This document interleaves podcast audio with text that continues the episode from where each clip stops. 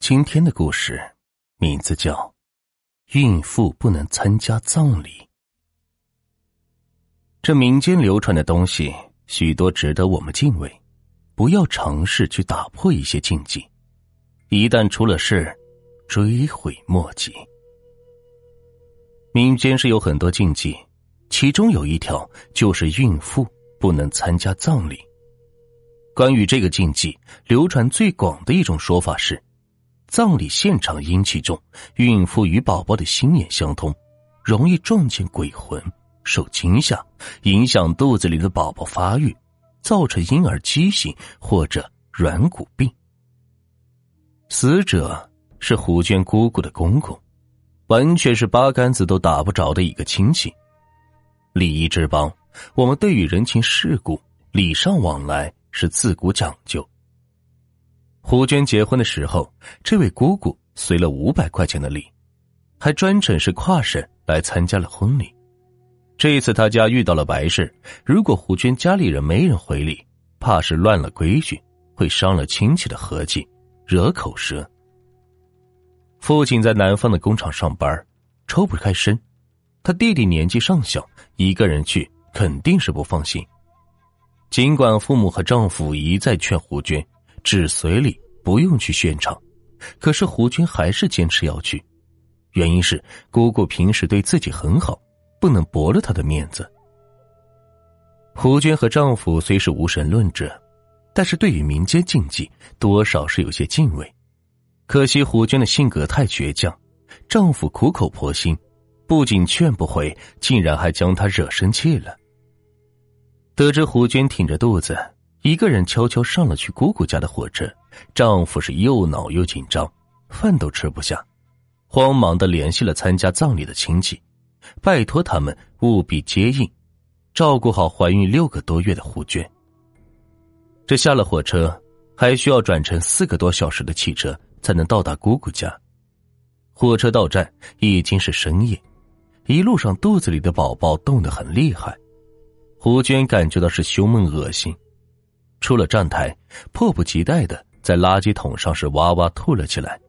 那只垃圾桶的高度几乎到了胸口的位置，里面散发着一股刺鼻的腐酸气息。胡娟吐着吐着，突然感觉到昏暗的垃圾桶里浮着一团挪动的黑影。她刚想看清楚一些，竟然对上了一双浅绿色的眼睛。一只瘦骨如柴的黑猫猛地从里边窜了出来。胡娟吓得面色惨白，尖叫一声，险些摔倒。哟，一个孕妇怎么这么不小心？后仰的胡娟被一双大手稳稳托住。啊，是那只猫。胡娟脚下站稳，捂住胸口，回头说了一句：“谢谢。”这刚下火车吧？去哪儿？面前站着一个肤色黝黑的年轻小伙，笑起来。脸上露出了一对深深的酒窝，牙齿特别白。胡娟警觉的打量着小伙两眼，悄悄的往后退了退，低着头轻声回道：“我还是打车吧，有点远。”小伙身后一个举牌子、身穿背心的大爷凑了上来，大声的吆喝道：“哎呦，闺女，这么晚了，不如留下来住一宿，明天早上再赶路。我们家既安全又舒服。”空调和热水都有。小伙嘴角一沉，侧过半张脸，冲大爷说道：“我先搭的话，怎么，你这是要抢我生路了？”大爷哼了一声，满脸的媚笑立马是垮了下来，冷冷的瞪了小伙一眼，阴阳怪气的说道：“这年头，黑车可不敢坐哦。”这样，胡坚转身准备离开，又被小伙挡住。他诚恳的从包里掏出了一摞证件，分别是身份证、汽车的行驶证和驾驶证。他顿了顿，冲胡娟招了招手，脸上重新绽开了笑容。你告诉我去哪？如果顺路，又给我拍照，还有这些证件。拍完照发给你的爱人或者朋友，确保安全的前提下，咱们再上车。胡娟一脸木然的望着滑稽的小伙，扑哧一声给逗笑了。后屋村，怎么样？是拍照还是？后屋，年轻人的眼里闪过一道光：“我就是后屋的，这么巧。你车上还有人吗？”“有，还有两位老人，不过他们都是半路下车。你要上车，咱们现在就可以走。”“那好吧。”按照小伙的建议，胡娟一本正经的拍好了照片，上车前还不忘拍下车子的车牌和外观。他将照片发给了姑姑，姑姑很快回了消息。这是东子，大晚上的没有车子出村，你坐他的车我就放心了。看来小伙真是后无存的，胡军这下是安心了。后排是一对憨厚的老年夫妻，胡军坐在副驾驶，一路很安静，东子开车很稳健。一开始谁也没有说话，就在胡娟昏昏欲睡的时候，东子突然问道：“几个月了？”啊！胡娟调整了一下坐姿，摸了摸肚子，回道：“快七个月了。”哟，你家老公和家人怎么能放得下心呢？没事，这不，临时参加个白事，过两天就回去。听到“白事”两个字，东子一惊，脚下是点了一下刹车，一脸错愕的瞄了胡娟两眼。这村东头老白家，你疯了？哪有孕妇赶葬礼的？东子的话引起了后排老人的共鸣，他们反复劝说胡娟，孕妇千万不能参加葬礼，并举出了好几个惊悚的案例。胡娟一路听的是既害怕又反感，她觉得东子和老人就是迷信。老人好不容易下了车，胡娟调换了座位，呵 呵后排宽松些。胡娟尬笑道。就在老人下车的地方，胡娟换座位的时候，一位长发的年轻女孩上了东子的车，缓缓坐在了副驾驶。这生意不错呀。胡娟觉得这个女孩怪怪的，头发又湿又黏，挡住了半张脸，看上去特别的阴森。啊！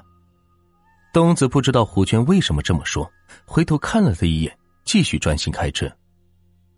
这深夜开车，为了提神，东子嘴里是哼起了流行歌曲。副驾驶的那个女孩就这么僵直的坐着，一动不动。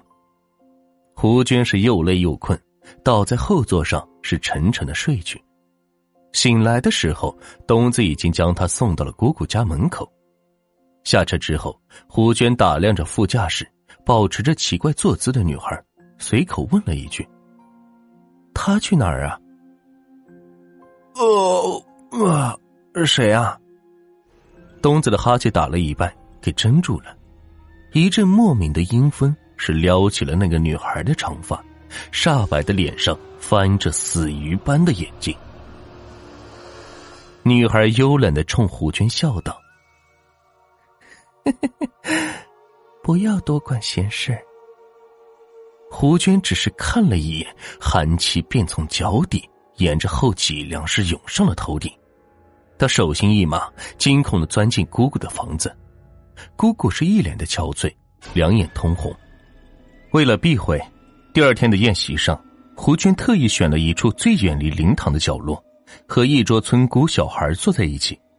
胡娟没见过姑姑的公公，她不敢去看，连灵堂上的遗照，她都没有敢正视一眼。白事的宴席要持续一整天。到了晚上，因为胡娟坐的这一桌灯光最暗，许多妇女和小孩匆匆吃完饭就离开了。偌大的一张圆桌，就剩下胡娟和一个穿戴特别整齐的老人。老人的颧骨很高，面颊消瘦，他的两鬓斑白，穿着一身黑色的衣服，衣服的料子是有些反光，上面绣着一圈圈红色的图案。老人就静静的坐在胡娟的对面，眯着眼看着他。也不吃饭，被人盯着吃饭，胡娟觉得特别的不自在。她问道：“大爷，您怎么不吃啊？”“吃不了啊。”老人缓缓说道。“是牙齿不好吗？”老人微微一笑，没有回答。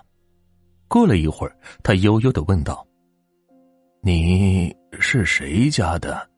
从来没有见过啊。”胡娟用筷子指了指披麻戴孝的姑姑：“那是我姑姑。”哦，老人恍然大悟，抬头远远望了姑姑一眼，目光落在胡娟的肚子上，面色一紧，说：“这样的场合，你不该来的。”没事。胡娟吃饱了，放下了筷子。其他人脱不开身，我代表一下，不碍事的。要是吓到孩子，可怎么办？现在的年轻人呢？唉。老人叹了一口气，起身缓缓朝灵堂走去。在跟谁说话呢？胡娟的叔叔也来了，嘴里呼着难闻的酒气。喏，就他。胡娟指了指老人的背影。谁呀？叔叔揉了揉眼睛，一脸懵的望向胡娟。就是。胡娟的呼吸忽然急促起来，眼里流露出了不安的神色，伸出的那只手开始颤抖。他看见老人竟然爬到灵堂的棺材上，一把躺了进去。胡军不可置信的凑上前去，两眼紧紧正视着墙上那幅裱了框的黑白照片。啊，不可能！他的头皮发麻，浑身冰冷。嘴角因为恐惧不停的抽搐，叔叔察觉到了胡娟的异样，赶忙是遮住了他的眼睛，扶进了房间。还没事没事，都是一家人，他不会害你的。听闻他见到了死去的老人，围在身边的一圈人是沉默了下来，面面相觑之后，叔叔赶忙安抚起了胡娟。胡娟受到了惊吓，当晚肚子一直痛，他开始后悔当初不听劝告。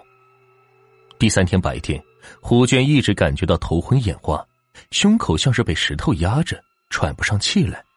直到老人出了病，天气灰暗了下来，症状才慢慢好转。不行，我要回去。听见外面传来了一阵撕心裂肺的哭声，胡娟不敢再待下去，嚷着要回去检查一下身体。天都黑了，明天再走吧。姑姑的话音刚落，就被阴沉着脸的姑父是拉到了一旁，两人是嘀咕了几句，姑姑的神情一脸愕然。不行，刚才我已经在网上订了车票，凌晨的火车。参加葬礼的亲戚几乎都是坐车来的，没有人开车。胡娟从包里掏出手机，喃喃的说道：“给东子打个电话，看能不能来接。”阿姨，别打。姑姑慌忙从胡娟那里抢下了手机。为什么？东子死了，就刚刚，车祸。他妈妈接到电话，已经哭得晕死过去了。什么？胡娟的脸上青一阵白一阵，她想起了副驾驶的那个女孩。胡娟听了姑姑的建议，一直等到次日太阳出来，才选择离开。临走之前。他托姑姑去董子家多随了一份礼。检查结果，幸好肚子里的孩子是安然无恙。这次经历之后，胡娟变得是特别谨慎，再也不敢贸然行事。